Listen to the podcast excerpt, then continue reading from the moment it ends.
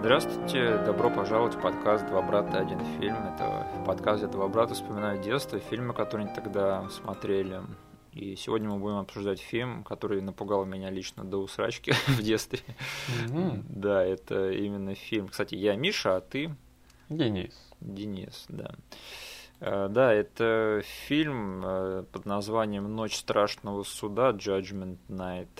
И да, это фильм из того времени, когда все свои проблемы еще нельзя было решить мобильным телефоном.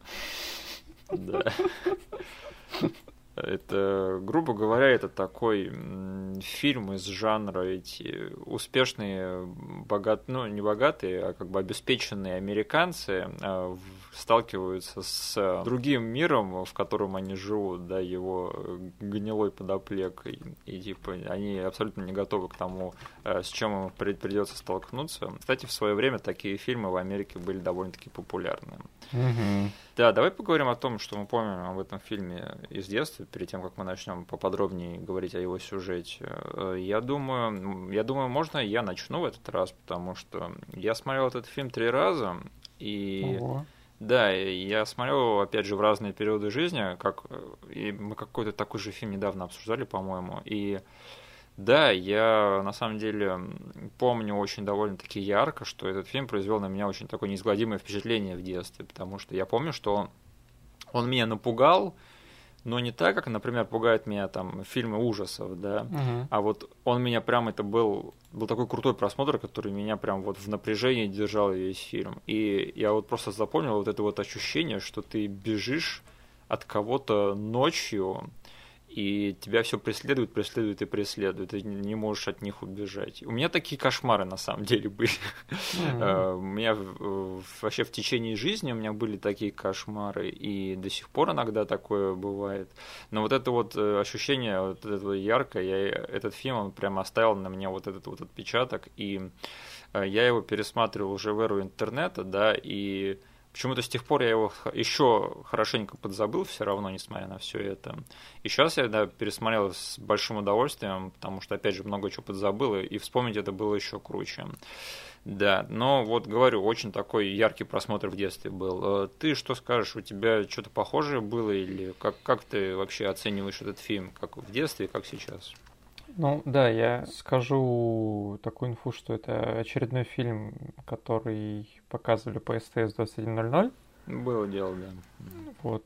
И для меня в детстве как было? Были боевики и были ужастики. И был странный жанр, который я вообще не понимал, как его описать. И я всегда считал, что я его не очень люблю. Это триллеры.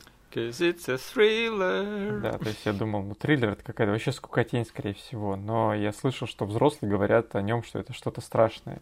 Да, я, извини, я тебя перебью, но я почему-то в детстве думал, что триллеры это еще жестче, чем хорроры, то есть фильмы Да, ужасов. То есть к тому моменту я спокойно уже смотрел там «Кошмар на улице Вязов», всяких э, этих «Пятница 13» и думал, типа, вот это ужастики, я их спокойно смотрю, но думал, что триллер это вообще какое-то взрослое дерьмецо, к которому лучше не притрагиваться.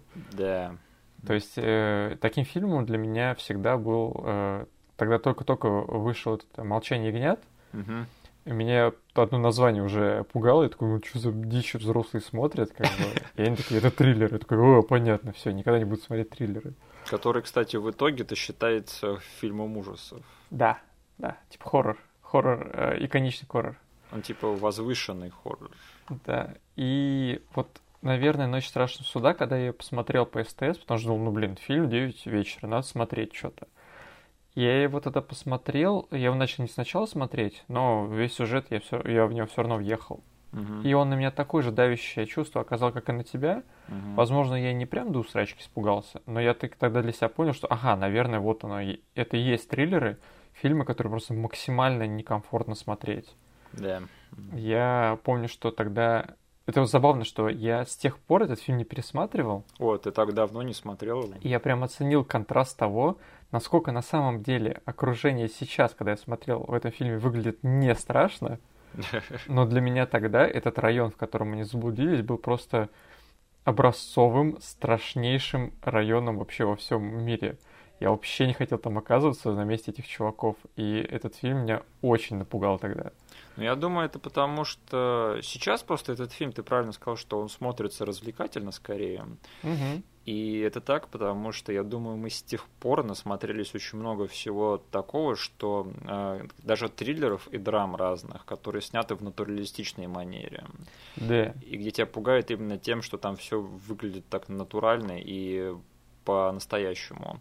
Как бы я не могу сказать, что фильм «Ночь страшного суда» — это фильм, который там дико с реализмом, да, но я чувствую, тогда для неподготовленной психики он мог таким показаться.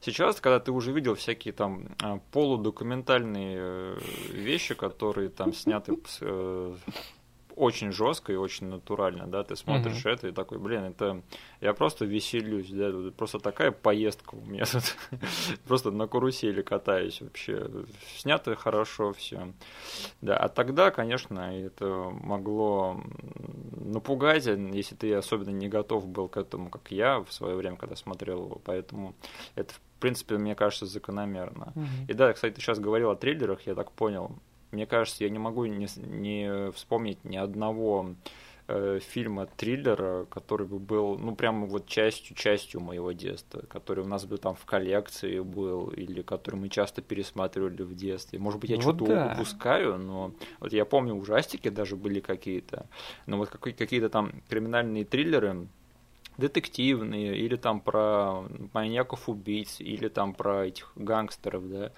что-то я вот в детстве я такого не помню. Я, конечно, дальше в жизни полюбил этот жанр, и много чего из него смотрел, но вот в детстве что-то я не помню, чтобы я смотрел много. Я говорю, я просто очень долгое время просто избегал фильмов этого жанра, потому что считал это либо скучной фигней, либо потом я стал считать ее слишком криповой фигней для себя. Чтобы все поняли, насколько я тогда был, не знаю, чувствительный к таким тематикам в фильмах. Но я также воспринял, примерно так же воспринял фильм, а, который называется «Нарушение территории». Треспас? Да, то есть он-то совсем уж развлекательный. Я вот все думал, э, вспомнишь ли ты его в ходе нашего обсуждения? Я просто специально не хотел его э, упоминать, я думал, может быть, ты его вспомнишь, потому что этот фильм мне тоже пришел на ум, когда я пересмотрел «Ночь страшного суда». Я вспомнил, что в детстве я смотрел и то, и тот, и тот фильм. Uh-huh. Для меня, типа, «Ночь страшного суда» была более жесткой версией фильма «Нарушение территории». Но даже нарушение территории мне тогда типа вставило, что вот в такие заброшенные районы как бы лучше не соваться, чувак. Там всякое дерьмецо происходит. Я год назад пересматривал этот фильм. Mm, и как он? Ну, я скажу, что «Ночь страшного суда» сохранилась получше. То есть, да? Да, тот фильм, я бы сказал, что он окей, да, но mm. он меня сильно не впечатлил, да. Там все таки вот, опять же, небольшое смешение натуралистичности и такой какой-то, не знаю, голливудской съемки в паре мест. То есть мне это немножечко озадачило. Но mm не без светлых моментов, потому что это все-таки фильм, который объединил двух айсов, да? Да. Там и Ice Cube, и Ice T, только ванила айса там не хватает, по-моему. Там этих двух белых играют Уильям Седлер и Билл Пэкстон, да? да. Вот упущенная возможность, им нужен был либо третий чувак, либо одного из них надо было менять на ванила айса. Айс, айс, И тогда всем троим можно было бы записать какой-нибудь саундтрек этому фильму. Ну это все, это был бы ультимативный фильм-мем. Это просто был бы самый айс фильм на свете. Да, в общем, как появился фильм «Ночь страшного суда» на свет, это был сценарий, который был куплен в студии, он долго валялся, его никто не мог э, сделать нормально. Его очень много раз переписывали, даже была версия, которая происходила в пустынях при Лос-Анджелесе, и хм. там главные герои убегали от байкерской банды. Да, и режиссер э, недавно поделился интересной информацией, что одним из людей, которых занимался одной из версий этого сценария, был, э, на секундочку, Джон, мать его, Карпентер. Ого. Что, в принципе, имеет смысл, потому что ты, наверное, не смотрел, но ты точно слышал о фильме «Нападение на 13-й участок», да? Угу. И это фильм про, э, короче, криминальный триллер, который происходит в течение одной ночи посреди города. Mm. Звучит знакомо, да? Да. В общем, да, этот фильм снял э, Стивен Хопкинс, э, наверное, младший брат Энтони Хопкинс. Нет, это неправда, но было бы забавно. Потому что, типа, есть Энтони Хопкинс, и у него есть брат-дебил, который снимает голливудский трэш. Ну, на минуточку, брат-дебил с номинацией на Канском фестивале. Да, кстати, но известен он, э, наверное, нынешним зрителям не как э, там номинант на Канский фестиваль, а скорее как режиссер таких лент, как «Хищник 2», э, «Кошмар на улице Вязов 5», который про ребенка Фредди. Угу. И что интересно, этот человек, чья карьера даже как-то более или менее пережила фильм «Затерянные в космосе». Я думаю, блин, многие из нашего поколения помнят этот фильм.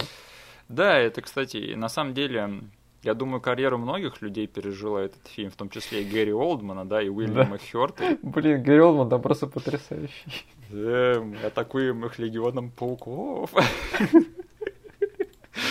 Да, э, даже этот, э, там главная девочка, которая вот играла, даже она, блин, потом снялась в «Дрянных девчонках», да.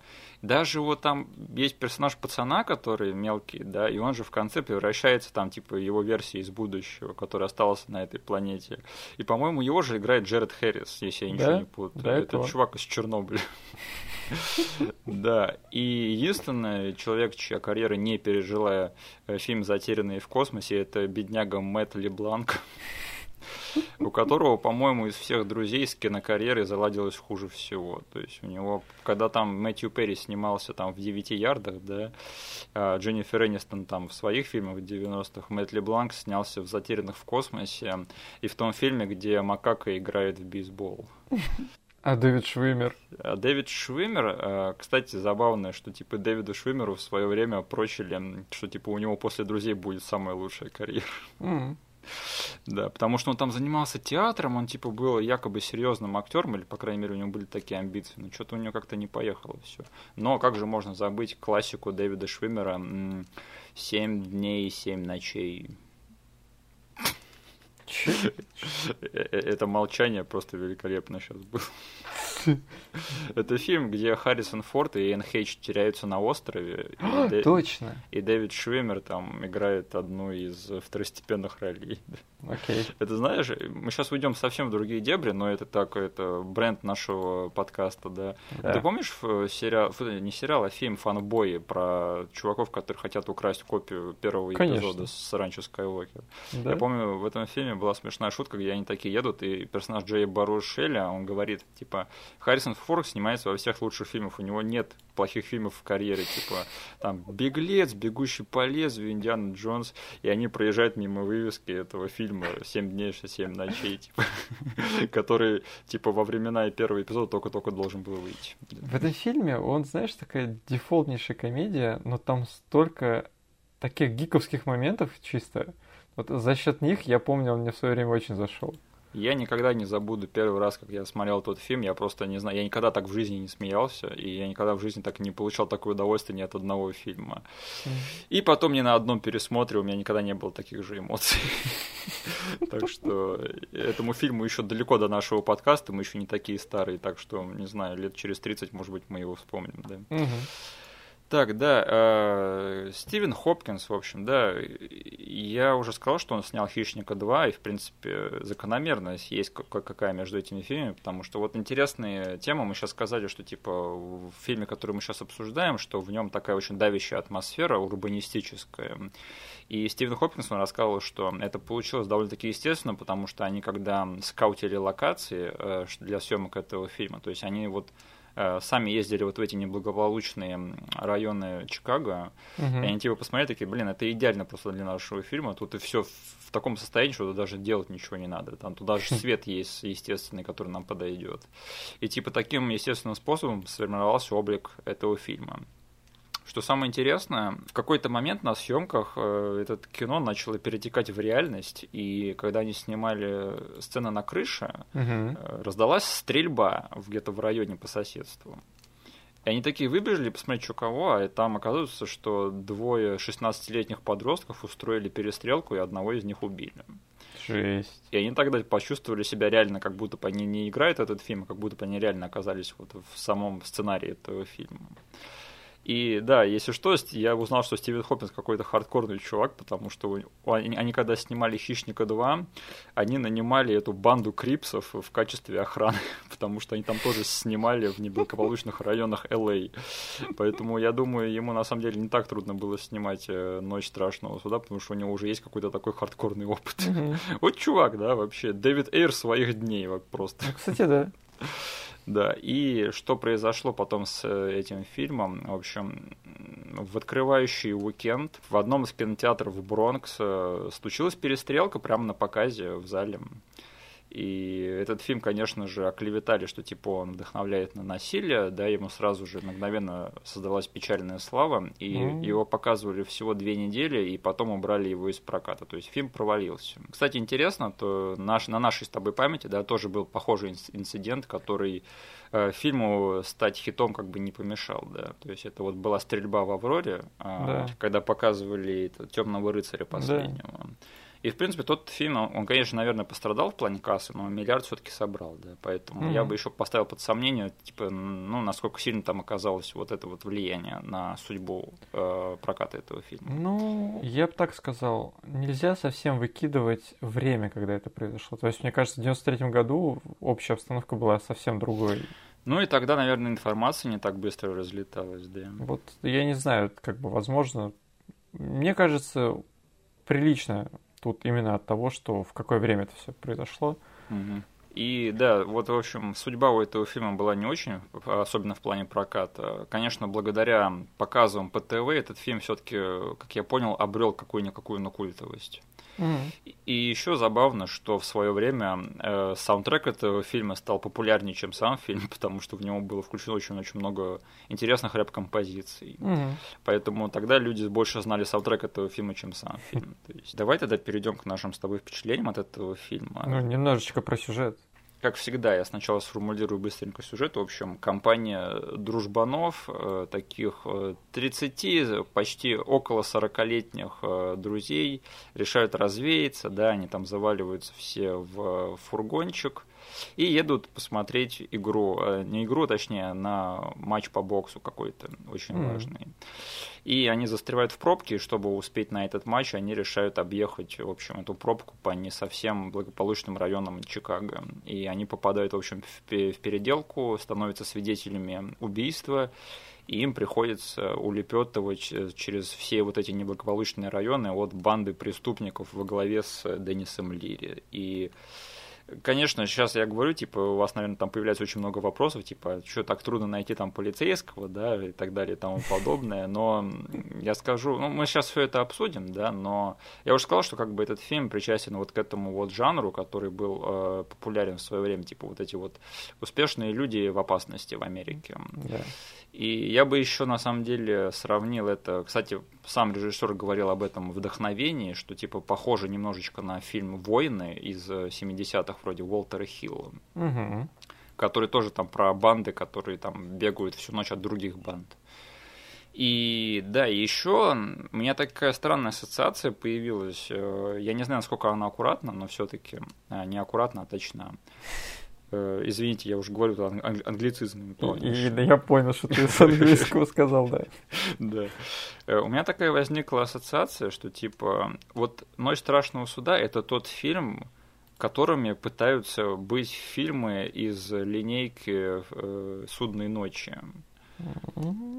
Я смотрел только один э, фильм из франчайза «Судная ночь», он мне не понравился, это вторая часть. И, в общем, этот, я считаю, что этот франчайз полностью не для меня. Но вот то, что пытался сделать тот фильм, который я смотрел, вот «Ночь страшного суда» — это более такая доведенная до идеала этого версии. Она, конечно, не достигает такой э, безумности, да, которой стремится Пурга, но в плане саспенса и в плане там накала страстей и атмосферы мне вот больше показалось показалось, что реально есть какая-то похожесть между вот этими двумя вещами.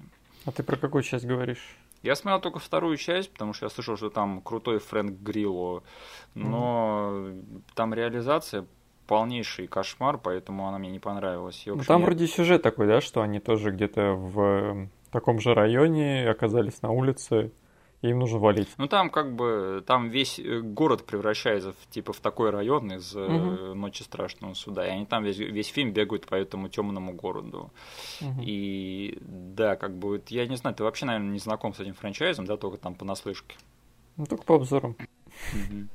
Ну, в общем, что-то похожее, мне кажется, тут точно есть. Только вот опять же, вот это Purge 2, он вообще меня по реализации совсем не впечатлил, э, в отличие от Ночи страшного суда. Mm-hmm. Да, э, Денис, что ты подумал вообще, какое у тебя впечатление сейчас сложилось от этого фильма? Особенно мне интересно твое мнение, потому что ты так долго его не смотрел и смотрел только вот давным-давно. Mm, да, ну ожидаемо фильм оказался не таким мрачным и не таким жестким. Mm-hmm. То есть я не, это, блин, до просмотра тоже меня спросить, Денис, как думаешь, этот фильм все такой же страшный и жесткий? Я скажу, нет, конечно, это, блин, было все помножено моим воображением детским. Угу. Так и случилось, но не знаю, этот фильм все равно, я считаю, довольно крепким. Угу. Он свою функцию выполнил полностью для меня, то есть э, даже зная сюжет, я понимал, что ага, вот это просто шайка э, чуваков, которые ничего не могут противопоставить бандюкам, они как бы как мыши в лабиринте загнаны в угол, и вот их там будут э, весь фильм гонять по этим районам. Да. Вот ровно это я и получил. То есть минус мрачность у меня получилось. И на самом деле в некоторых моментах все-таки фильм для меня проседал именно по темпу. Угу. То есть вот я такой думал, ну вот немножечко увеличьте скорость, немножечко там порежьте тут и там моментами. Но, в общем, это для меня просто такой стандартный крепкий фильм вышел. Возможно, из-за того, что э, ты до этого как-то обмолвился, возможно, даже это где-то в подкастах проскакивало, что я у тебя спросил, типа, как этот фильм, и ты сказал, он довольно крепкий. Uh-huh. И я вот с таким вот mindset ом к нему и подошел, и я ровно это же получил. Вот как бы и все пока у меня. То есть все остальные э, мелочи в, они в деталях. То есть это от сцены к сцене переходить. Uh-huh. И тут и там для меня были некоторые такие хайлайты этого фильма. Uh-huh. Я скажу, что мне, на удивление, очень понравился этот фильм. О. Я прямо не знаю, просто вот по последнему просмотру, который у меня был уже больше 10 лет назад, у меня что-то как-то впечатление такое, какое-то поблекшее а, сложилось. Угу. И я сейчас так на самом деле посмотрел его в хорошем качестве, и черт возьми, вот что я главное о нем забыл, блин, насколько этот фильм хорошо выглядит. М. Ты это заметил или мне только там только мне так показалось? А, я так скажу, нехорошо выглядит, потому что это довольно-таки слишком размытое описание, да? Mm-hmm. То есть, если ты кому-то вот со стороны скажешь, есть фильм «Страшный суда», он хорошо выглядит. У человека просто там полет фантазии может в любую сторону улететь. Mm-hmm. Но этот фильм, у него, я бы сказал, богатая картинка. Богатая не в плане того, что она э, luxury. Да. В ней в кадре очень много деталей. То есть да. э, она насыщена. То есть все окружение, оно, как, ну, как выяснилось, ты сейчас сказал до всего этого, что они просто приехали в эти районы, Угу. Они похожи, то есть они поняли, что нам тут даже ничего переделать не надо, уже все декорации на месте. Возможно, от этого как бы это все и работает, потому что ты смотришь на улицу, она не похожа на дефолтную голливудскую улицу, которая, знаешь, сделана просто наспех из каких-то картонных вещей. Угу. А там вот все, что ты ожидаешь увидеть в таком районе, оно там лежит. Угу. И из-за этого как бы кадр полнится э, деталями. Да.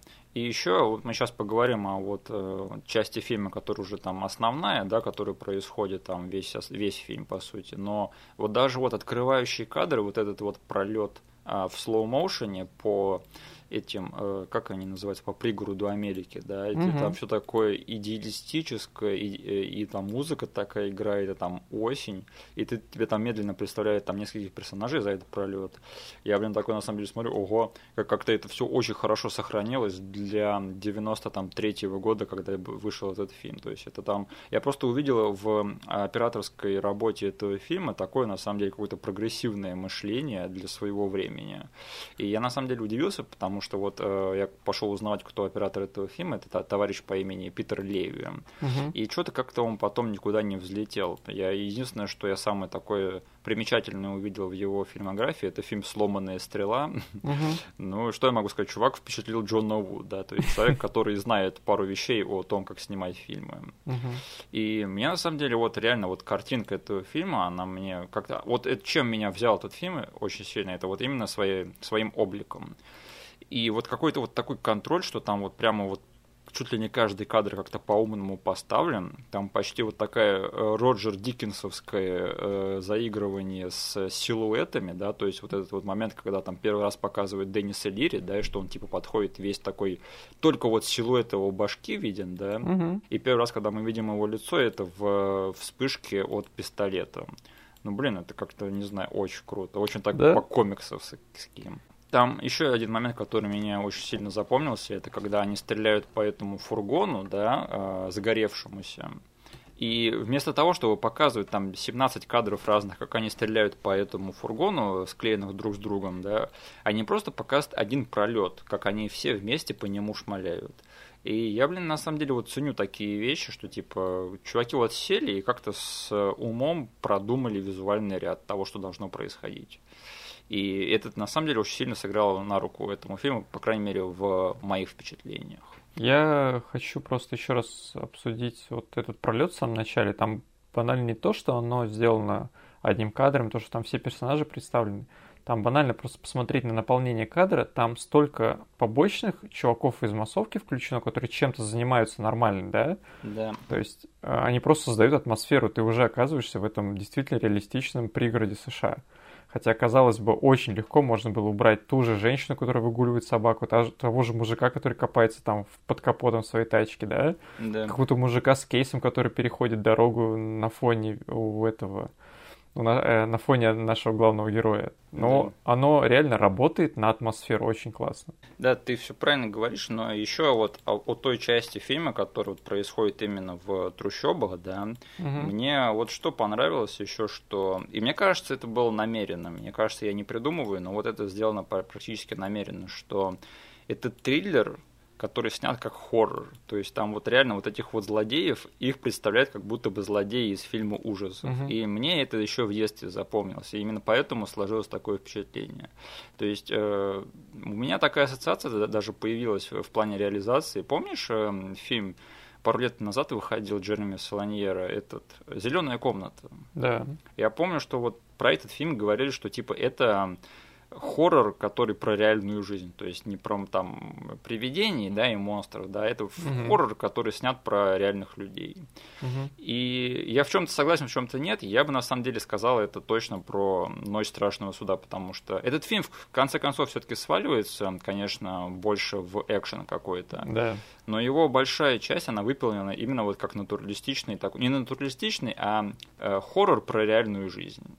Э, где главные вот страшные люди это бандиты. И как бы это очень на самом деле интересно реализовано, на мой Блин, взгляд. это забавно, что ты вспомнил про зеленую комнату, потому что когда мы с Настей смотрели этот фильм, угу. и они там есть э, сет-пис, когда они заходят в многоэтажку. Да. И Настя в этот момент сказала, короче, охарактеризовал этот фильм как смесь зеленой комнаты и река. Кого, кого? Рек, ну этот э, репортаж. Репор- репортаж? Да. Слушай, вот э, у гениев э, мысли сходятся, у, у дураков тоже. Ну вы там сами определите, кто вы из них, да? Да. Ну вот что-то такое вот в этих всех жанровых фильмах, оно определенно витает. Я вот говорил, и Пёрш упоминал, и Воинов, да, и вот эти все фильмы. Мне кажется, что что-то такое тут общее точно есть. То есть мы, мы даже это с тобой нащупываем более или менее. Угу. Да, и еще что мне понравилось, это такое исследование мускулинности в этом фильме, что типа вот э, взяты такие стереотипные чуваки, да, из той эпохи США, которые типа среднего класса, и типа они все поставлены в такую экстренную ситуацию, типа ты смотришь, как каждый из них реагирует, то есть это на самом деле, это, я бы не сказал, что этому фильму как-то удалось погрузиться на новые глубины этой темы, да, или что-то типа того, но мне нравилось, что, э, мне понравилось, что вот этот вопрос, он был затронут, потому что там кто-то из них как бы совсем никак не может на это реагировать, потому что для него это слишком, да кто-то там, наоборот, говорит, нет, нам надо вот остаться, да, и там, типа, закончить это прямо сейчас, там, отбиться и выживет сильнейший, да. А кто-то там говорит, нет, нам надо вот валить, валить, валить, валить и бежать, и не связываться со всем этим. Угу. Это, на самом деле, я, я ценю, когда вот есть такая вот какая-то задел на какую-то серьезную там подоплеку в, в этом плане. Угу. Так, э, я хотел поговорить о том, что вдобавок к тому, что у этого фильма с прокатом все случилось плохо, у этого фильма 35% на Rotten Tomatoes. Вот знаешь, мы с тобой говорим, да, что типа триллеров и боевиков и больше не снимают, да, то есть сейчас есть вот эти вот низкобюджетные фильмы, да, и которые выглядят лучше, чем они должны. есть совсем какие-то там 150, 150 миллионные фильмы. Да. Как бы, блин, вот люди в начале 90-х, они не ценили то, что у них было. Именно поэтому сейчас есть только студ... либо студийный шлак, либо независимое кино, которое никто не смотрит. Я а, посмотрел, так проглядел эту критику, на что жаловались э, и тогда там, и какие-то более новые рецензии, типа. Э, главное, что я увидел, это что они жалуются на нереалистичность этого сюжета и на тупизну главных героев. Вот тебе есть что сказать на этот счет? По поводу нереалистичности у меня всегда к этому фильму была одна претензия, она осталась на самом деле. Угу. Но единственное, что я просто сейчас эту претензию засунул куда подальше только из-за того, что я говорю, тогда бы просто всего фильма не вышло. То есть тут нужно все-таки сделать какой-то этот э, suspension of disbelief да. просто в пользу того, чтобы сюжет этого фильма работал. Как только ты вот этот переключатель э, э, дергаешь, все начинает в фильме работать. То есть и для меня эта претензия звучит так, что я как бы не особо верю, что вот в таком районе было настолько сложно убежать от трех чуваков. От четырех. От четырех, да. То есть это просто... Это настолько легче сделать, чем этот фильм показывает. Но вот если э, с этим, с этой условностью у вас получится ее получится побороть, то фильм начнет сразу же для вас работать. Но если вы не сможете это выкинуть из головы, как бы все, э, весь э, домик как бы рушится, который этот фильм выстраивает. Mm-hmm. Потому что там есть момент, когда они убегают от них и останавливаются в, в одном из вагонов заброшенных. Да. И типа по воле сценария бандиты тоже подходят к этому месту и начинают очень долго искать их в этом вагоне. И я не могу отделаться от мысли, что что было бы, если бы они не остановились в этом вагоне, а убежали, а эти бандиты бы сейчас стояли и искали их в этих вагонах. Кстати, вот этот вот сет-пис в вагоне, блин, он, он очень хороший.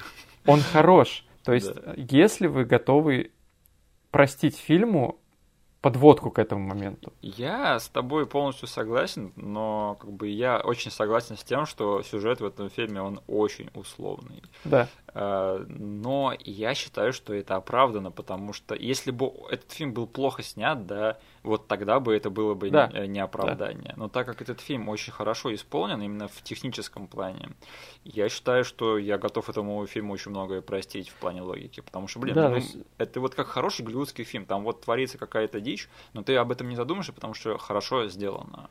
Да, потому что фильму есть по другим фронтам, чем тебя как бы ублажить и все. Да, и как бы, блин, это честная сделка, то есть ты подписываешься на такой thrill ride, да, и типа, вот, пожалуйста.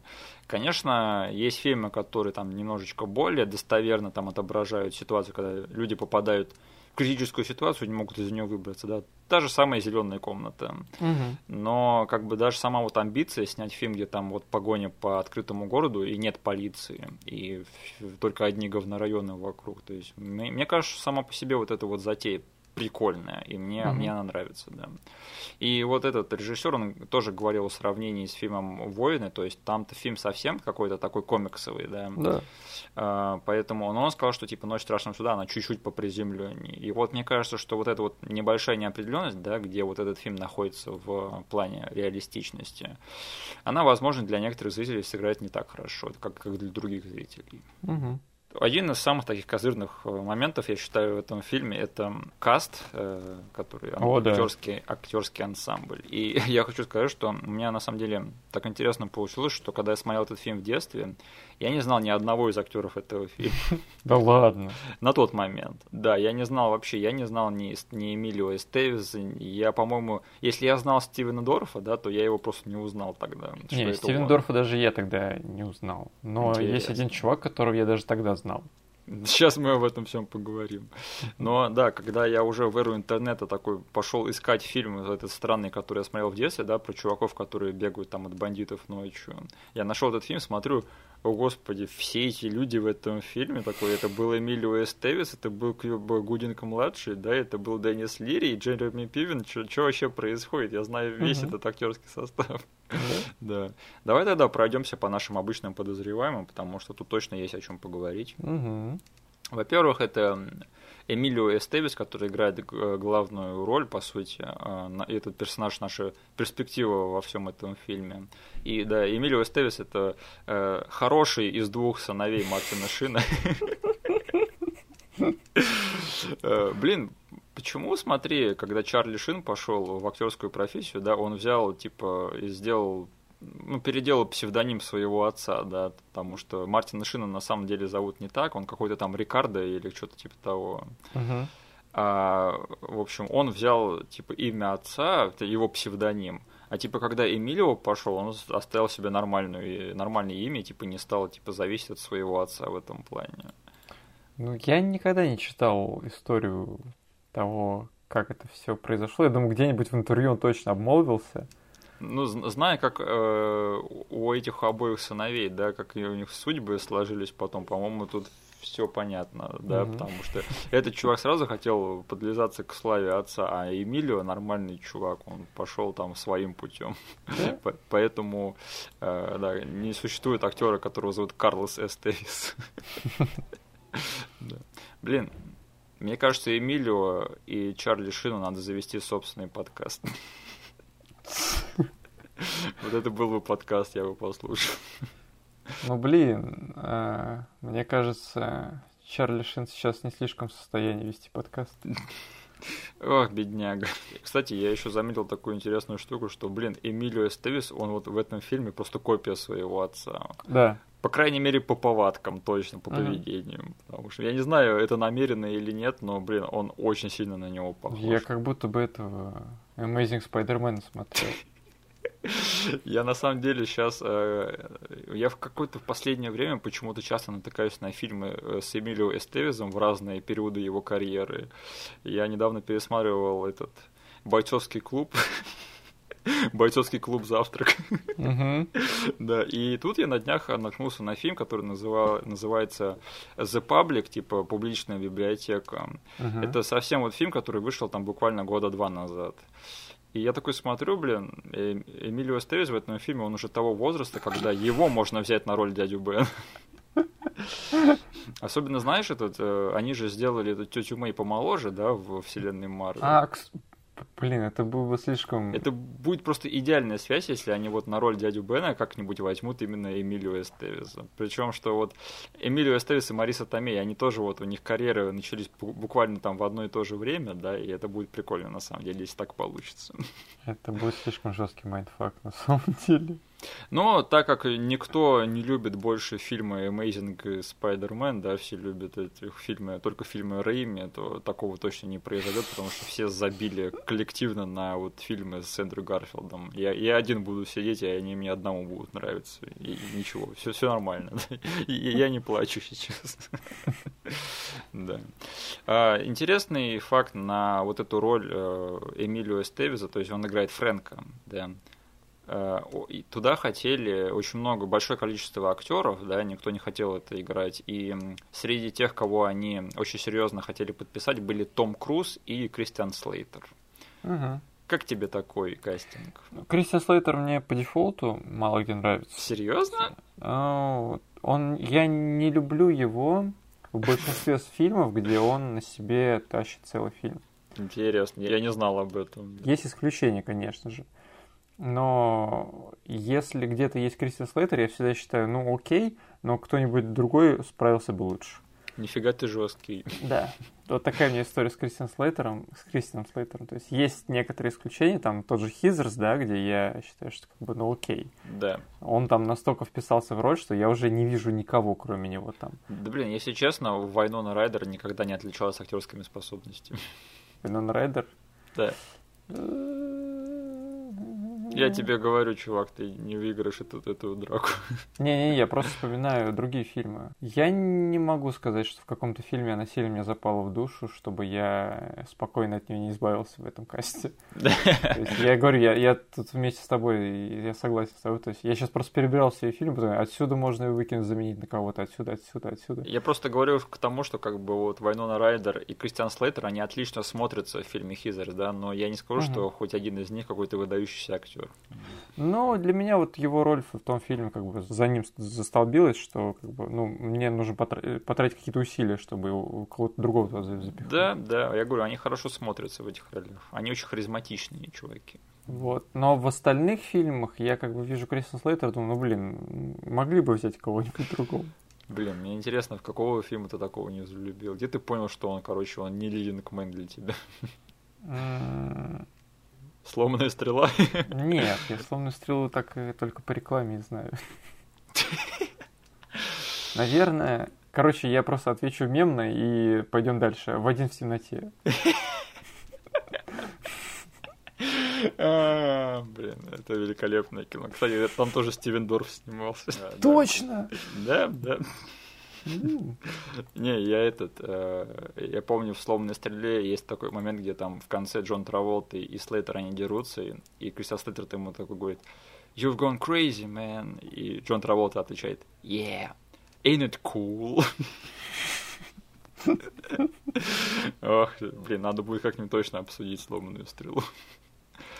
Uh, да, а как тебе Том Круз в роли Фрэнка? На самом деле, почему я хотел бы увидеть Тома Круза? Угу. По одной причине. Потому что, мне кажется, он бы от, из этого района очень быстро убежал. Просто бросил бы своих друзей, да, и Том Круз такой бежит через весь город.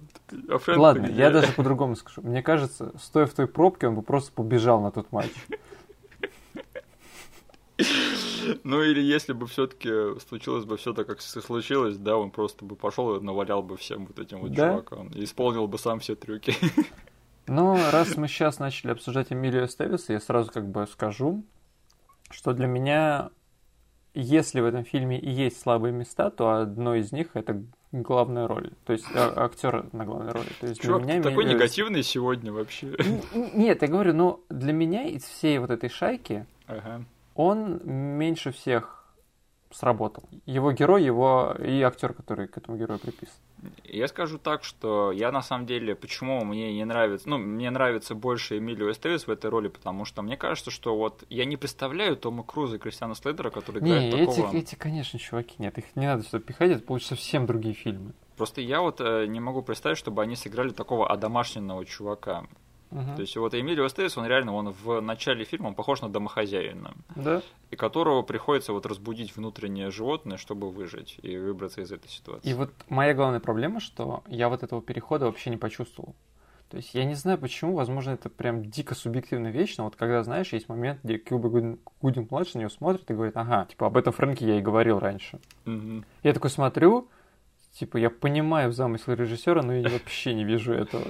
Ну ладно, ты в чем-то прав, но я так подумал, может быть, все-таки Эмилио Эстевис в молодости был как его персонаж из э, клуба «Завтрак». Тогда бы, да, я... я... Мне, мне это помогло, на самом деле. Вот если бы ты перед просмотром «Судной ночи» тоже пересмотрел «Клуб «Завтрак», у тебя бы такой, таких вопросов бы не было. Возможно, да. Блин, я помню первый фильм, в котором я э, как-то начал осознавать, что существует такой актер, как Эмилио Эстевис. Это был фильм, помнишь, «Беглец», типа про чувака, который просыпается в будущем, да, и он там бегает от корпорации, которая хочет заполучить его тело. Чего? Там еще Мик Джаггер играет главного чувака, который его преследует. Подожди, в этом фильме снимается Эмилио Стевис, да? Да. И э, главного злодея, который хочет э, проникнуть в тело Эстевиса, его играет Энтони Хопкинс. Он хочет проникнуть в меня. Да. Он называется «Беглец». Да, или «Корпорация бессмертия», как-то так. Он по-английски называется «Free Jack». А, во-во, «Корпорация бессмертия» сразу бы сказал. Я помню, я посмотрел этот фильм на ТВ-3, и мы с тобой тогда вместе его смотрели. Я, я его смотрел внимательно, а ты так посматривал. И ты мне сказал в конце, блин, почему это у чувака такой отстраненный вид всегда? Все время стоит как будто полусонный. Я смотрю, твое мнение об Эстевизе за годы как не изменилось, да? Но в клубе «Завтрак» он сработал для меня. Я считаю, что там его роль прям очень неплохая. Потому что там вот на самом деле, посмотрев в клубе завтра, да, никто из этих актеров не стал никем там сильно выдающимся, да, в плане актерской игры, но все они там сыграли свои лучшие роли. Как- как-то там сложилось тогда. Да. В общем, следующий интересный товарищ в касте этого фильма, это мы уже сказали Стивен Дорф, да. И Мгм. я на самом деле скажу, что я вообще очень так, у меня есть какой-то такой завороженность, э, я одержим карьерой Стивена Дорфа, мне кажется, это такой уникальный случай на самом деле. Ты понимаешь примерно, о чем я говорю, или мне подробнее рассказать? Вообще не понимаю. Короче, смотри, у Стивена Дорфа одна из самых интересных карьер на свете, и про это почему-то никто не говорит. Стивен Дорф, он, короче, начал свою актерскую карьеру, когда ему он было, не знаю, лет 13-12, наверное, да, то есть он был актером ребенком. И это был фильм «Врата». Это фильм, по-моему, с разницей всего в 6 лет по сравнению с «Ночью страшного суда». Мгм. И, блин, если посмотреть на Дорфа в том фильме и посмотреть на Дорфа в этом фильме, нам кажется, как будто бы лет 20 прошло на самом деле. Мгм. Ты видел его в «Вратах», нет? Да? Он там вообще такой мелкий карапуз, это Ему вообще... 13 лет там, да. И вот через 6 лет он снимается вот в этом фильме, где он выглядит уже как, блин, не знаю, пенсионер. Это же вообще как бы... Что с ним случилось? Это что за такое половое созревание такое? Блин, ну, это- э, это называется взросление, да. Ну, не знаю. Мне намного сейчас больше лет, чем Дорфу в этом фильме. То есть ему в «Ночь страшного суда» было 20, да. Да. Я до сих пор не выгляжу на тот возраст, на который выглядит Дорфу вот в этом фильме. В 90 как бы случается у него второй большой прорыв в карьере. Э, Он снимается в Блейде, да. Да. А, И вот есть вот эта вот плеяда фильмов с ним в 90-е, которых там, благодаря которым, скорее всего, Стивен Дорф как бы въелся в наше сознание.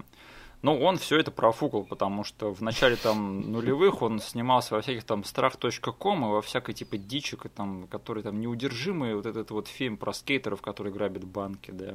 И, в общем, его карьера жестко заглохла. Э, Что случилось на рубеже э, нулевых и десятых годов?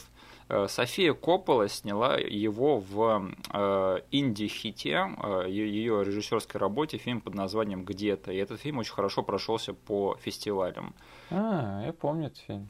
Да, благодаря этому у Дорфа случается ренессанс в его карьере, который он сразу же просто тапком прибивает, снявшись в фильме. Во-первых, это помнишь тот фильм типа «300 спартанцев», да, для бедных, которые типа бессмертные. И еще вот это мое любимое, он снялся в том фильме от э, производственной компании Happy Madison, да, который Адам Сэндлер где там Ник Сварсон играет чувака, который хочет э, пробиться в порноиндустрию. Как он называется? Э, Баки Ларсон. А, И э, Стивен Дорф играет там главного злодея, его типа соперника, которого э, зовут Дик Шэдоу. Блин, это самая смешная хрень, что я слышал в своей жизни. Чувак по имени Дик Шэдоу. Блин, это, короче, нужно Илюхе закинуть на анализ это имя. Он любит такие имена анализировать. Просто я, наверное, скорее всего, это очень-очень плохой фильм, да, но э, вот эта вот шутка с именем, мне кажется, она просто достойна лучших деньков производственной компании Happy Madison. То есть это вот счастливчик Гилмор там или Билли Мэдисон точно, вот они бы гордились эти- э- э- этой шуткой, э- этим э, неймпаном. Да, и, в общем, и несмотря на все это, у Дорфа сейчас случается новый, ко- который уже третий или четвертый, да, ренессанс в его карьере благодаря сериалу True Detective, в котором он сыграл вот в последнем сезоне, и сыграл он там отлично. М. То есть, почему люди просто не говорят про то, насколько вот Дорф лавирует на своей карьере, сколько там вот падений, взлетов и еще одних падений и опять взлетов. Вот даже ты сейчас, я тебя спросил, даже ты об этом не задумывался, скорее всего. Не задумывался. Есть... А почему? Не знаю, он просто для меня был всегда чуваком, который раз в десятилетие где-то появляется, а потом уходит опять в какую-то дичь. Да, вот и это так странно, то есть я не знаю ни одного другого актера, которому это то же самое удавалось бы. То есть, э, причем, знаешь, мы с тобой не росли в то поколение людей, которые смотрели фильм «Врата», то есть мы уже постфактум его посмотрели, о нем узнали. Да, да. Но представь, есть человек, который вырос на том фильме, и он до сих пор типа смотрит фильмы, у него вот этот, тот паренек до сих пор, блин, выскакивает тут и там через десятилетия в фильмах и сериалах. Да, да. И этот, э, знаешь же, мы все помним Дорфа по той роли в Блейде, да, где он сыграл этого отличного смачного злодея, да. э, Диакон Фрост. И я хочу, чтобы это попало под запись. Марвел, э, вам скоро надо будет ребутить X-менов в своей вселенной. Вам нужен низенький старенький качок про Дросомаху. Ребят, Стивен Дорф, он, короче, сейчас не занят. Пожалуйста, займите ему. Ему нужна работа. Стивен Дорф как Росомаха? Не дайте, короче, вот этому ренессансу, э, четвертому или пятому подряд, короче, ренессансу карьеры Стивена Дорфа, короче, не дайте ему сдохнуть зря. То есть возьмите его на роль Росомахи. Дорф на Росомаху, хэштег Дорф на Росомаху. Да ладно, чувак, ну прик... ну это же было прикольно. Ну, у меня, типа, проблема в том, что последний фильм, который я с ним смотрел, который как бы был выпущен в прокат, да. это 2011 год, «Война богов». Это фильм «Бессмертный. Война богов». Я как бы не могу записать э, на роль Росомахи Стивена Дорфа образца 2011 года. Ну, Ты никак. Ты не смотрел новый сезон True Detective? Не, я его не посмотрел еще. Э, очень зря, потому что это отличный сезон. Поэтому, как бы, если я его посмотрю, возможно, после этого я смогу с тобой еще раз обсудить его кандидатуру на роль Росомахи. Но пока что я с тобой обсуждаю это и оперирую его образом из 2011 года. Так, э, дальше у нас в касте кто? Э, Кьюба. Да. Э, Кьюба Гудинг-младший, свеженький после прорыва фильма, о котором мы говорили в нашем прошлом подкасте, да, Boys in the Hood, да. Но еще до его победы на Оскаре и его последующего хита, сразу, который он снял после Оскара, это «Путешествие на лодке» или что-то типа того. Морское путешествие, да, там где про двух геев на корабле с голыми девчонками. Как это можно забыть? Да? Он же сразу после Оскара его выпустил, да? А, да. Но знаешь, это ты мне в детстве объяснил вот эту вот всю традицию победителей Оскара сразу же после победы сниматься в каком-нибудь дерьме. Кажется, да. Я, я помню такой диалог даже. Я помню, ты мне это рассказал, я такой задумался, блин, просто тенденция на лицо. Я начал вспоминать всех последних там номинантов и победителей на Оскар, да, я такой, блин, Халли Берри снялась в таком количестве дичи после своей победы, да. да? Я помню, это Хиллари Свонг снялась в этом э, земное ядро или что это был? Да. Этот вот Армагеддон для бедных, да.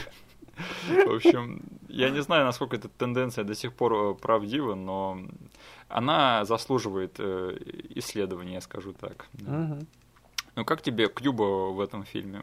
А, я как-то не привык видеть его настолько молодым. Да. Потому что все фильмы, которые я с ним смотрел, ну, большинство, они как бы больше ближе к нулевым.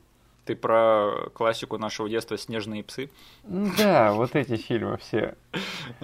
И я прям настолько не привык видеть его образца 93 -го года, что он у меня вообще другим актером воспринимался в этом фильме. Ну, я, наверное, был подготовлен его этими пацанами из квартала, да, поэтому я не так сильно это угу. заметил. Но, блин, посмотреть на молодого Кьюба было реально приятно. То есть, да, для меня, когда говорят там молодой Кьюба Гудик младший, максимум, что я могу вспомнить, это крысиные бега. А ты же даже не смотрел Джерри Магуайра, да? Не смотрел, да. Угу. Так, э, Джереми Пивен, э, да, еще один как бы забытый член Брэд Пэка, да, с, рядом с Эмилио Эстевисом. Да. И да, это, кстати, вот такой период карьеры этого актера, когда он еще не в зените своего актерского таланта, да, благодаря сериалу Антураж. Угу. Я к своему, не знаю, стыду, наверное, все-таки смотрел все сезоны этого сериала и даже его все? киноадаптацию. Да, да. Просто это получилось так, что я почему-то долгое время считал, что «Антураж» считается престижным сериалом, HBO, да, который типа на уровне там клана Сопрано и так далее и тому подобное. Угу. Я его весь посмотрел, такой насладился им, пошел искать, э, что про него пишут в интернет в 2015 году, и обнаружил, что его все ненавидят. Э, типа, это реально очень плохо сохранившийся сериал, если на него критически посмотреть. Но там не без интересных моментов, скажем так. А ты его весь посмотрел? Я даже, я даже ходил в кино на его киноадаптацию. Вот этот фильм был очень плох, я скажу хорошо. Я честно скажу, что тот фильм был очень плохой. Да. И да, вот э, «Ночь страшного суда» — это тот период его карьеры, когда он везде играл лучших друзей главных героев, да, то есть э, он дважды играл лучшего друга Джона Кьюсака в романтической комедии. Uh-huh. То есть один раз в интуиции и один раз в фильме Убийство в Гросспойнте. И он играл лучшего друга Николаса Кейджа в фильме Семьянин. Да. Uh-huh. То есть, э, и я скажу так, что после вот просмотра антуража очень странно видеть Джереми Пивина в такой жертвенной роли, потому что он там играет такого борзого агента из Голливуда, да, а тут он прям такой весь сыкун. Ну, блин, да.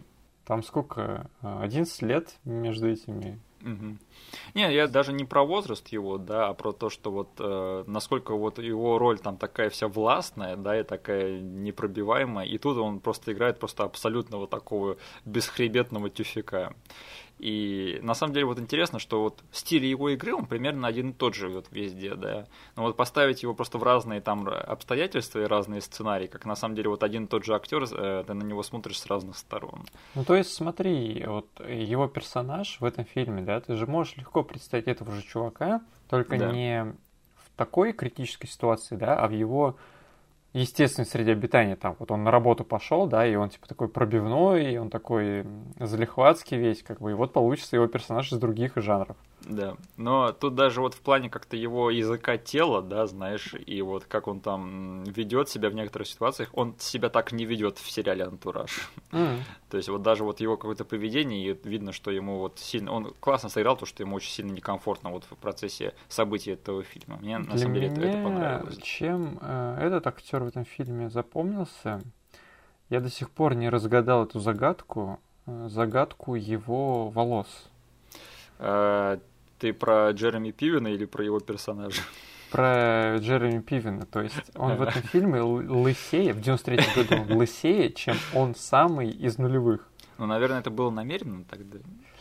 Фишка в том, что они его не подбрили явно. У него просто... Ну, у него лысина. И Э, просто я это могу объяснить только тем, что он сделал себе трансплантацию волос. Все. Ну, она была поудачнее, чем у Джона Траволты, потому что у него как будто бы лес на башке растет. Да, то есть, вот я говорю, с этим связана основная загадка для меня, потому что я смотрю на него сейчас, просто зайти на кинопоискную страницу, открыть фотки, которые явно были сделаны после нулевых, у него там линия волос гораздо лучше, чем в фильме 93 -го года. Да, мне кажется, на самом деле, это какая-то магия этих самых э, стилистов и гримеров. Окей. Мгм. Мне, мне кажется, они на такое способны, что нам вообще не снится даже. Так, э, Денис, кто играет главного злодея в этом фильме? Э, э, Как этот... Комиссар Стейси. Да, комиссар Стейси. Мы лучший никак не друг- можем свалить из этого э, Спайдерверса. Есть такое, да. Лучший друг э, Питера Паркера. Да. Да, в общем, как тебе он в, это, в этом фильме? Какое у тебя мнение сложилось о главном злодее из э, Judgment Night? Слушай, я был готов, короче, супер критично к нему относиться, но он мне очень сильно понравился. Понравился, да. Да. Вот мы уже с тобой поговорили насчет того, что как его показали первый раз в этом фильме, да? Да. И все, вот этот образ до конца поддерживался. Он мне не совсем понравился, как они с этим персонажем в самом конце обошлись. Мгм. То есть просто вот этот вот третий акт, вот эта экшеновая раз- разборка у него с Эмилио Стевисом, она как бы не сильно мне зашла. Ну, чувак, это же Фрэнк, он, понимаешь, он вернулся к своим старым денькам. Да, да, да. Это же Фрэнк, тот, тот самый Фрэнк, который готов э, любому навалять. Но все, что было до этого, для меня этот персонаж и актер просто на 100% сработали. Блин, извини, мы сейчас отвлечемся, но а, этот фильм бы сработал для тебя лучше, если бы главную роль играл Чарли Шин. Как, как комедия? Нет, э, вот если бы ты бы поверил, что вот он чувак, который способен пробудить себе в зверя. Нет, нет. Тебе кажется, что он его никогда и не усыплял, да? Ну да, то есть, блин, нет. Пожалуйста, не заставляй меня это представлять. Okay. Но я на самом деле про Денниса Лири хотел сказать в этом фильме, что э, я вот уже там совсем как-то недавно узнал, что Деннис Лири, он изначально комедийный актер, да, что да. типа он проставился в свое время как стендап-комик. Угу. И на самом деле вот эта вот тема, когда комедийные актеры пытаются менять амплуа и сниматься в серьезных вещах, да, это на самом деле частенько получается кринжово, да. А вот да. Деннис Лири, он такой чувак, который как бы изначально, который проставился благодаря своему комедийному таланту, но ему как-то вот естественно удается играть такие э, серьезные и даже зловещие роли. Я бы на самом деле даже провел такую странную параллель. Мне кажется, что у него примерно одна и та же харизма, что у Сэма Л. Джексона. Потому что Сэм Джексон, он тоже может быть и смешным одинаково, и таким угрожающим, и напряженным. Он для меня, знаешь, кем был? Вот я тоже параллель проведу. Возможно, ты сейчас дико будешь ржать над этим. Но я все-таки сделал ее. Параллели это же не совпадающие линии, они как бы идут одним курсом, но от друг друга отличаются. Может, ты перпендикуляр проведешь? Нет, вот, короче, я всегда считал его другой версией из параллельной вселенной Кристофера Уокена. Ну, я, я не знаю, ну, как бы у меня сразу идет э, сравнение их повадок, да, и по повадкам они совсем не похожи. Да, я имею в виду вот этот чувак, который, знаешь, он может в комедию, то есть э, во все скетчи, да? Да. И также он может иногда сыграть не совсем комедийно, но какую-то вообще... То есть вот у Уокина совсем другое, это в дурку превращается в какую-то, да? Да. Он даже, когда этих эм, зловещих персонажей играет, они получают у него зловещие, но они с дуркой. Да. А этот прям совсем в зловещего может превратиться. У меня лихорадка. Единственный рецепт это больше колотушки. Да, то есть э, посмотреть на тот же, вот его роль э, как-то в сонной лощине, кричащий этот псих, который весь фильм просто орет. Но он жуткий, кричащий чел, да, как бы, ну... Э, то есть э, в нем разве увиди, углядишь чувака из скетча СНЛовских? Да не особо, он просто орет, тут какой-то психа играет. Блин, сонная лощина это такой странный фильм. А, Э, да, я на самом деле, для меня Кристофер Уокен э, в серьезной роли работает, по-моему, только в одном фильме. Это «Охотник на оленей», за который он Оскар получил в свое время. Угу. Но все остальные роли, даже когда его берут там на роли злодеев, да, я все равно начинаю ржать с этого. Потому что я уже знаю, что Кристофер Уокен это, блин, персонаж, а не актер. Ну да. Э, кстати, тогда я тебе рекомендую фильм под названием «Короли самоубийства», где играют и Кристофер Уокен, и Деннис Лири. Mm-hmm. да. Можешь посмотреть как-нибудь и провести параллель. Окей. Okay. Uh, да, кстати, ну, я на самом деле, по-моему, первый фильм, который я посмотрел с Деннисом Лири, это был «Разрушитель», да, со Сталлоне, uh-huh. где он играет этого предводителя бомжей. Ну, поедателя крыс. Да, бургеры из крыс, да. И я слышал, что в этот фильм его взяли благодаря рекламному ролику с канала MTV, в котором он там главной роли снимался. Ты знаешь этот ролик, нет? Нет. Ну, может быть, я его видел, но сейчас я не вспомнил. Ну, я всем рекомендую, в общем, пойти там вбить на ютубе Деннис Лири MTV коммершал, да, и посмотреть, и ты сразу поймешь, в общем, благодаря э, чему вообще популярен Деннис Лири и в чем заключаются его главные актерские способности. Okay. Да.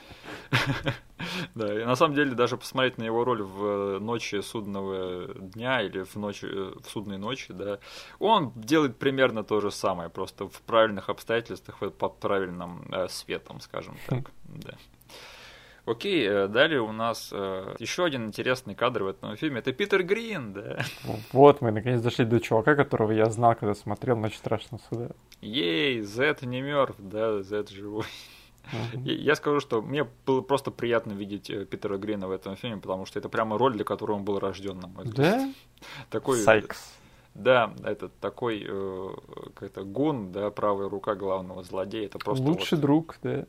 Да, да. Там прям момент, когда он узнает, что его э, замочили, он прям такой трогательный, я прям расчувствовал все. Угу. Э, да, и ты, скорее всего, не знаешь последнего интересного товарища в касте этого фильма. Ты, наверное, подумал, что я всех перечислил, да? А там, на самом деле, есть еще кое-кто. Ну, давай. Ну, смотри, вот в шайке главных злодеев, да, там есть четыре чувака. Деннис Лири, Питер Грин. И еще двое, один из них no-name. А тот, который такой лысый, да, с бородкой, Угу. это в, наверное, узких кругах известный рэпер и музыкант. А, Я, я не помню, как зовут его по полному имени, но его псевдоним это Everlast. А. Знаешь такого, нет? Everlast я слышал, да, но не знал, что это Эрик Шроди, это он. Вот это он, да. И я на самом деле посмотрел, чем, в чем заключается карьера Эверласта, и я э, обнаружил интересную информацию. Смотри, в свое время он и Эминем, они оба помогли э, в каком-то там в какой-то степени помогли, помогали фильму э, "Конец света" со Шварценеггером. Это который там You are choir boy, да, вот это. Чего? Да. И э, после того, как они поработали над саундтреком этого фильма, их пути потом пересеклись э, перед концертом э, в Италии. И представь себе, Эминем не узнал Эверласт. Типа Эверласт к нему подошел, хотел поздороваться, но Эминем его просто не узнал и, в общем, типа с ним очень холодно пообщался. А этот Эверласт описывает этот, эту ситуацию как э, то, что типа Эминем вообще не стал с ним общаться на той встрече. М, Знаешь, к чему это привело? Ну, Они потом в течение 10 лет поливали друг друга в своих песнях. Этот, вот эта вот междуусобица, она длилась просто вот целую декаду, да, и завершилась в 2010 году, когда э, Эминем, типа, зак- решил закопать этот топор войны. Я посмотрел там, пробежался глазами по истории вот этой вот э, вражды, да, я там смотрю, и этот в песне сказал, и этот в песне ответил, и он ответил в следующей песне. Э, Фред Дёрст оказался замешан. Вообще, какая-то, блин, война этих э, банд, да, в, на музыкальной сцене вообще дурдом. Блин, эти рэперы любят друг на друга накидывать вообще пипец. да. В общем, да, я не знаю. Это, у него, конечно, не очень яркая роль в фильме «Ночь страшного суда», но, блин, кто еще из каста этого фильма может похвастаться враждой с Эминемом, которая длилась 10 лет? 10 лет обсирать Эминема в своих песнях, это дорого стоит. Да, и типа эта вражда закончилась в 2010 году, но э, в прошлом году были слухи, что Эверласт обосрал Эминема в своей новой песне, которую он даже решил не включать в свой новый альбом. И типа это так и осталось где-то там замято. Так что история продолжается, ничего не закончилось. Насилие, оно возвращается, понимаешь, оно циклично. Э, На самом деле, вот по касту мы хорошенько с тобой прошлись, да, я хотел поговорить, э, есть ли у тебя любимый сет-пис, экшен сет-пис в этом фильме? Потому что у меня есть, я точно хочу про него поговорить, может быть, у тебя что-то есть такое? Ну, сцена с э, поездами мы уже ее обсудили. Криповые бомжи, которые выторгуют у тебя деньги, чтобы не, Да, не то спалить есть тебя. если выкинуть подводку к этой сцене, она для меня отлично сработала, то есть там как бы саспенса хватает, злодеи правильно ведут себя, бомжи себя правильно ведут, Да, наши герои, короче, зашуганные сидят в этом э, вагоне. Вот этот кусок очень сильно, как бы, он и в детстве сработал на меня, ну, как по, по понятным причинам, да? да. А сейчас я просто оценил э, именно с, с точки зрения языка кинематографии, как это все Да. хорошо сделано.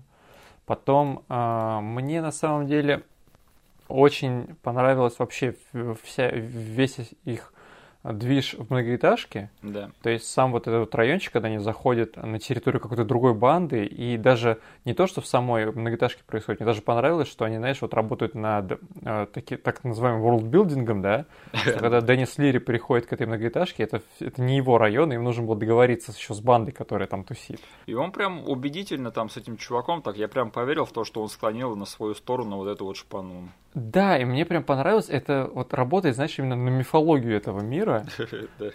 То есть, э, поэтому я такой еще больше сказал спасибо, что, блин, спасибо, что герои вы пришли в этот район и как бы столкнули двух бандюков, которые сейчас должны торговаться за ваши задницы. Э. Потом был кусок, где они перелезали с крыши на крышу. Это был самый яркий момент, который я запомнил с детства. То Да. есть я, я в детстве этот момент запомнил и каждый раз как бы думал, а смог бы ли я по такой лестнице переползти между зданиями. Ну, кстати, это именно та сцена, о которой я бы хотел поговорить поподробнее, потому что мне она вот, она реально вот эта вся сцена, когда они сначала там а, э, с крыши на крышу, да, а потом еще перебираются по этой перекладине, и как Фрэнк, не Фрэнк, а вот как Джереми Пивин начинает торговаться за свою жизнь, да. Да. Вот этот момент на самом деле сделал мне весь фильм. Короче, я вообще забыл о том, что он будет торговаться. Угу. Я, короче, думал, что они сейчас с горем пополам переберутся, да, там на последнем из них сломается лестница, но он все равно успеет, и его схватят, там подстрелят или еще что-нибудь случится. Да. И я просто смотрел этот момент как дефолтный такой экшен сет пис, когда у последнего чувака, который будет перелезать, у него будут проблемы. Ну тут, знаешь, короче, лезет Эмилио Стевис, он лезет третьим, и под ним уже ломается лестница. Я такой, что началось-то, блин? А последнего, вы что, бросите этого парнишу? Да. И вот момент, где он начал переговоры, он для меня тоже как бы вот щелкнул, у меня щелкнуло что-то в голове, думал, блин, так окей, началось что-то незапланированное, неожиданное для меня, и я прям увеличил долю своего внимания, там, не знаю, процентов на 50 к этому фильму. Угу. Потому что, и даже вот этот весь диалог, который шел потом, где они переговаривались, где он пытался, типа, купить свою жизнь у них за деньги, там, за украшения, Да. по-моему, этот момент поставлен очень неплохо. Блин, я, несмотря на то, что я знал исход этой сцены, да, мне все равно, я когда смотрел, такой, блин, я почти, они заставили меня поверить в то, что они пощадят его. Это вообще... Да, то есть, несмотря на то, что нам перед этим показали, что на самом деле он как бы самый гнусный из них, Да, нам как бы добили, когда он наставил пушку на своих дружбанов, да? да. То есть, но все равно из-за того, как эта сцена поставлена, насколько бандюки там страшные, ты все равно не хочешь, чтобы даже такой противный чел оказался как бы на пути у этих злых парней. Мгм. Да, и вот я на самом деле сейчас раскрою небольшую тайну про себя. Я, у меня есть в какой-то степени боязнь высоты, Мгм. поэтому вот мне очень понравилось, как снята э, сцена, когда они перелезают через эту перекладину. Мне тоже, мне немножечко кра- голова закружилась, я скажу так. Мгм. Так, э, на самом деле у меня мысли так-то закончились, то есть остались только любимые моменты. Погнали?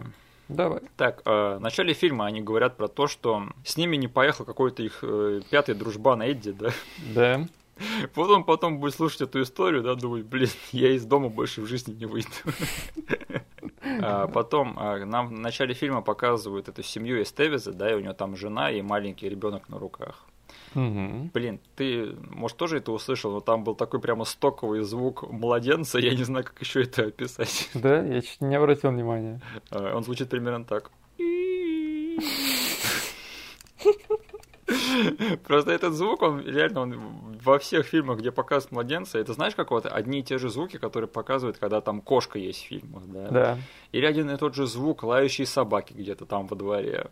Мгм. И тоже вот есть стоковый звук младенца, который передается из фильма в фильм. Мне кажется, за такое уже надо, не знаю, судить там э, автору этого э, за- записанного этого эффекта, да, надо пойти разбираться с этим. Да, потом, а вот, э, скорее всего, кстати, мы с тобой смотрели одну и ту же версию, и мне интересно, вот был ли у тебя, т- заметил ли ты это, но вот там вот момент, когда они подбегают к телефонному автомату, да, Мгм. э, берут трубку, и с него там слетает, он вместе с проводом отрывается, да. Да. Ты не заметил, там ничего смешного не было в субтитрах у тебя на этом моменте? В субтитрах. Да. Не помню. Я, блин, короче, смотри, э, в той версии, которую я нашел, Мгм. русские субтитры просто ужасные. Да, у меня тоже так. Было. я, короче, просто в один момент перестал их читать. Ну, у меня не было ва- варианта, да, потому что у меня как бы система просмотра ус- устроена так, что если я смотрю там по телеку, да, я уже не могу поменять субтитры. Мгм. Поэтому мне пришлось смотреть с русскими субтитрами, теми самыми плохими. И в этот момент, я не помню, что он сказал на самом деле, но он что-то сказал, и в субтитрах вывесилось. Тут прям как в России. Точно, да. Да, да, да, это я помню, потому что я как бы смотрю с Настей, да, и э, я, если моменты пропускаю чисто по субтитрам, она мне дает знать, если там что-то классное было написано. И этот момент она сказала, типа, что за бред, он не это сказал. Да, он сказал не это, но я поржал, что там нашелся остряк в переводе этих субтитров, да, и решил, типа, тут прям как в России. Да. В конце этого фильма у Фрэнка, в общем, завязывается один на один драка с персонажем Денниса Лири. Как его, кстати, зовут? А, Его перса, Феллон, да. да. Феллон. В общем, у Фрэнка и Феллона завязывается драка, и там такой момент, когда он уже как бы его победил, вот Фрэнка победили, да, и он его пихает в стекло башкой, да. да. Вот скажи, у тебя не было такого ощущения, что сейчас Эмилио Эстевис вытащит что-то вот из этой вот разбитой вот части экрана, которую мы не видим, да, и тем самым победит Феллона? Ну, э, кадр был построен, что это произойдет. Я согласен с тобой. Типа, Да. у тебя некоторые вещи, они просто уже в подкорке сидят, и ты когда видишь похожую структуру кадра, ты ждешь. То есть, э, я думаю, там, например, э, самый распространенный пример такой фигни, это если персонаж подходит к шкафчику в ванной э, с зеркальцем и что-то достать, то ты как бы ждешь, что когда он закроет, то в зеркале будет какая-то фигня. Это не такой яркий, не такой кричащий момент, но я понял о чем ты, да. Да. И, в общем, я такой думаю, блин, что он там вытащит? Он там пистолет, там молоток, нож какой-нибудь, нет? И он просто такой, знаешь, как Шварценеггер в команду такой, bullshit, там вскакивает, начинает ему просто финальный ряд э, тумаков раздавать. Я Да. такой, блин, я разочарован. Я надеялся, он его как-нибудь покрасочнее сейчас замочит молотком там или ножом. Да, и вот последнее, что я скажу. э, Я странным образом помню альтернативную версию этого фильма. Скорее всего, это ложное воспоминание. Но я сейчас, когда смотрел, я такой думаю, блин, почему я, когда смотрел в детстве, мне запомнилось, что вот в третьем акте там Майка нет. То есть Кьюба Гудинга, который... Мне запомнилось в детстве так, что вот он там на рубеже второго и третьего актов после э, драки в подземке, да, э, в канализации, что они его там теряют где-то, и вот финальную часть этого фильма, где они там прячутся, что там уже без, без него. А тут я смотрю такой, думаю, что-то он все еще тут, и тут, и тут, когда он пропадет-то уже. И он так и остался до конца фильма. Я вот прямо четко помню, что я в детстве смотрел вот этот момент, когда их э, эти охранники стопорят, да, и начинают арестовывать. И они над этим начинают посмеиваться, да. Я помню вот этот момент, но без Кьюба Гудинга младшего. Я не знаю, что это говорит обо мне, как о моей психике, да, в детстве. Да, но ты был чертовым маленьким расистом. Ты маленький расист. Звучит как название какого-то веб-сериала. Э, Я не хочу видеть э, этот веб-сериал с таким названием. Не надо, пожалуйста. Так, у тебя есть какие-нибудь моменты, которые ты бы хотел упомянуть? Да, у меня есть момент, э, точнее, два в одном даже. Короче, у Эмилио Эстевиса в этом фильме есть э, один смачный удар по Феллону, да, Да. то есть который снят прям видно специально э, как-то построили кран для камеры только для того, чтобы снять этот момент. То есть там есть удар, когда Феллон отлетает, камера вместе с ним летит назад и продолжает по- эм, как бы снимать снизу. Мгм. Вот, это очень кинем- кинематографично снято. И ты Да. прям сидишь, вау, классный удар был, классно снято. И потом сразу же после этого Деннис Лири произносит очень смешную фразу, которая меня на секунду прям выбросила из фильма, но в хорошем смысле. То есть я прям захихикал даже, потому что вот этот вот классный этот, э, зловещий персонаж, который фильм гнался за ним, когда Эмилио Стевис ему вдарил, и он вот сейчас, сейчас упадет со второго этажа вниз на лестницу, все, что он придумал, это он сказал «Help me for Christ's sake». Блин, как, как думаешь, это он иронично сказал или такой, блин, этот чувак мне все равно не поможет, я хоть сейчас отколю шутку, да, сыграю на его симпатии, а он такой реально начал мне помогать. Честно, я до сих пор для себя не понял, что это было, потому что я вот думаю, такой, что происходит? Короче, Эмилия Стевис побежал ему давать руку. Я такой, что это было? Это, это как-то нутро стендап-комика из него на эту секунду выле- вылезло, что ли? Это знаешь, типа, на самом деле, вот этот персонаж, он весь этот фильм к этой ситуации серьезно не относился. Да. да. Ну там, ну я убил твоего друга, да, и ты поубивал моих, но это все так игры, да. И тут вдруг, короче, все вышло на новую ступень серьезности. Типа, ну, чувак, ну давай до этого не доводить, да. Давай ты мне поможешь, го- господи, ради. Да, чувак, я просто шутил, ты не понял? Это пранк, короче, который вышел из-под контроля. Там этот э, камера, да, это реалити-шоу сейчас, сейчас за нами выйдут. Да, Э, Давай тогда подведем большую черту под нашими впечатлениями. да, давай. Э, Как тебе фильм э, «Ночь страшного суда», как он сохранился, на твой взгляд? То есть для меня в этом фильме есть ряд прям очень серьезных достоинств. Мгм. То есть он, на удивление, хорошо снят, мы это с тобой уже обмусолили со всех сторон. Действительно, картинка очень хорошая, режиссер как бы компетентный человек. А, Кстати, еще не сказали, я немножечко все-таки должен буду об этом рассказать, что композитором этого фильма выступает никто иной, как Алан Сильвестри. Кстати, да. И благодаря тому, что я там прочитал в Тривии, что, оказывается, изначально он записал более электронный саундтрек, Да. Потом э, продюсерам это не понравилось, они попросили его его классический оркестровый саундтрек сделать. И из-за этого я просто в моментах трех не мог отделаться от того, что я смотрю «Черт возьми, хищника». Потому что это вот этот стиль оркестрового Сильвестри, он настолько сильно узнается. И так что, если вы фанат этого саундтрека, прям можете смотреть. Так вот, как бы оператор, режиссер, композитор, актеры, все как бы для меня тут справились хорошо. Но вот чего-то этому фильму не хватило. Как я уже сказал, для меня все-таки остается недостатком это актер на главной роли. Для меня как бы Милли Эстевис все-таки не смог показать тот персонажа, который домосед, который в конце превращается в БДС. То есть, mm-hmm. то есть для меня этот свич не произошел. И тут и там я бы как бы немножечко подрезал пару моментов по, по длине. То есть, и вот третий акт в этом супермаркете, их разборка. Не могу сказать, что это полностью вина именно вот этого Эмилио Эстевиса, но вот их драка с Феллоном для меня ну, не до конца сработала. Она недостаточно зрелищная, как бы и кончается она вот для меня не супер круто. Но по, недо... по тем достоинствам, которые я перечислил, все равно как бы супер крепкий фильм, на удивление, который, блин, с 93 -го года сохранялся до сих пор в очень хорошем состоянии. Да. И ты прям не ждешь, что этот фильм будет чем-то таким хорошо сохранившимся, да, а он раз тебя и удивляет. Да. То есть... И это, по сути, мои впечатления, потому что, да, я на самом деле думал, ну, блин, чем мы сейчас будем говорить про этот фильм? А на самом деле я нашел в нем как-то для себя очень много достоинств, и мне было просто приятно его пересмотреть. Да. Угу. Ну и, блин, он довольно прогрессивный. В один момент они врываются в семью двух лесбиянок. Я, кстати, почему-то не додумался поставить э, под вопрос как бы суть их отношений, да, но в ретроспективе, смотря на это, да, они точно были лесбиянками. Ну да, две лесбиянки, которые снимают квартиру в самом проблемном районе города. Э, да, и еще я добавлю, что хэштег справедливость для Эмилио. Он не так был плох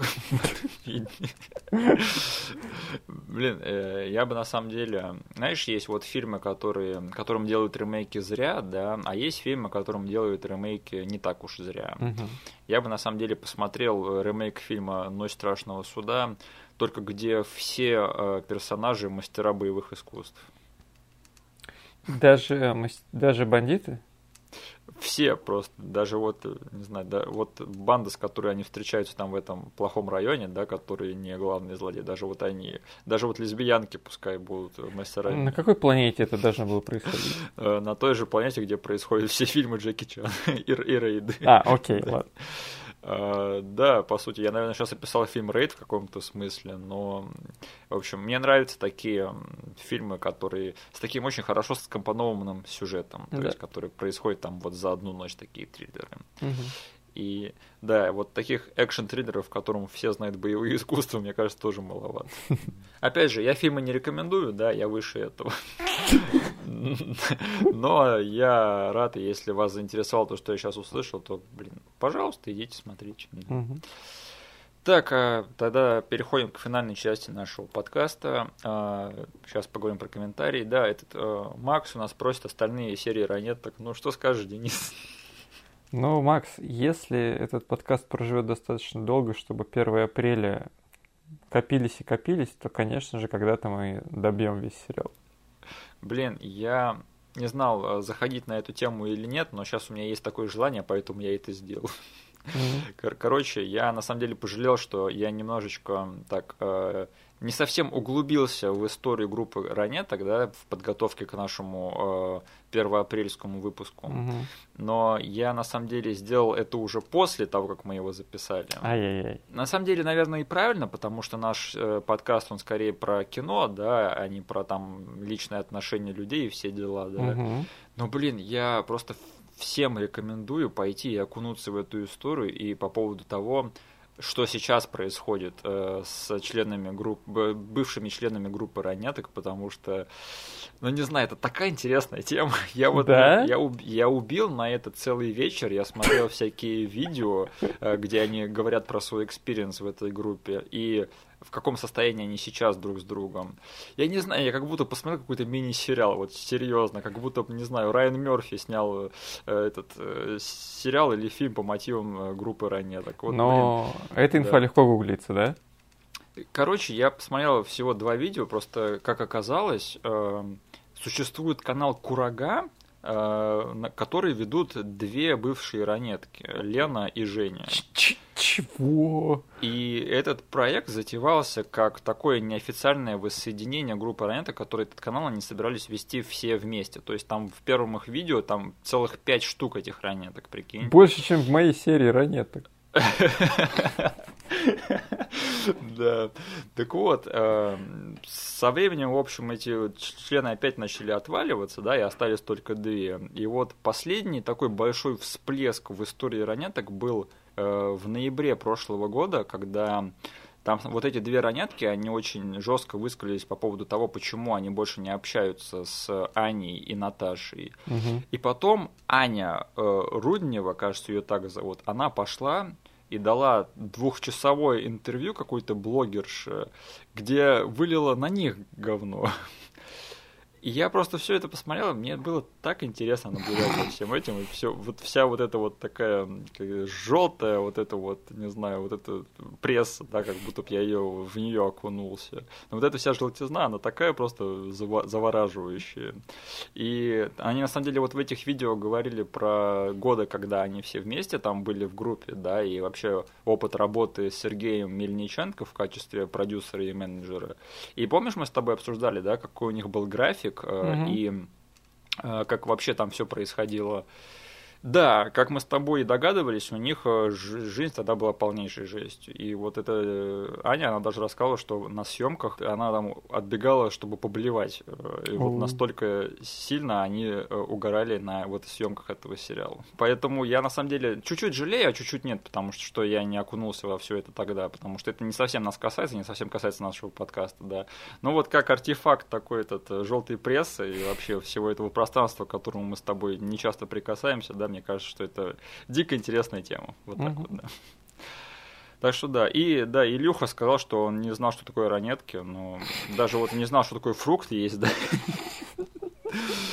Ну, да, мне как-то посчастливилось, что я в своей жизни узнал, что такое ранетки. Я надеюсь, ты тоже об этом знал, да? Ну, конечно.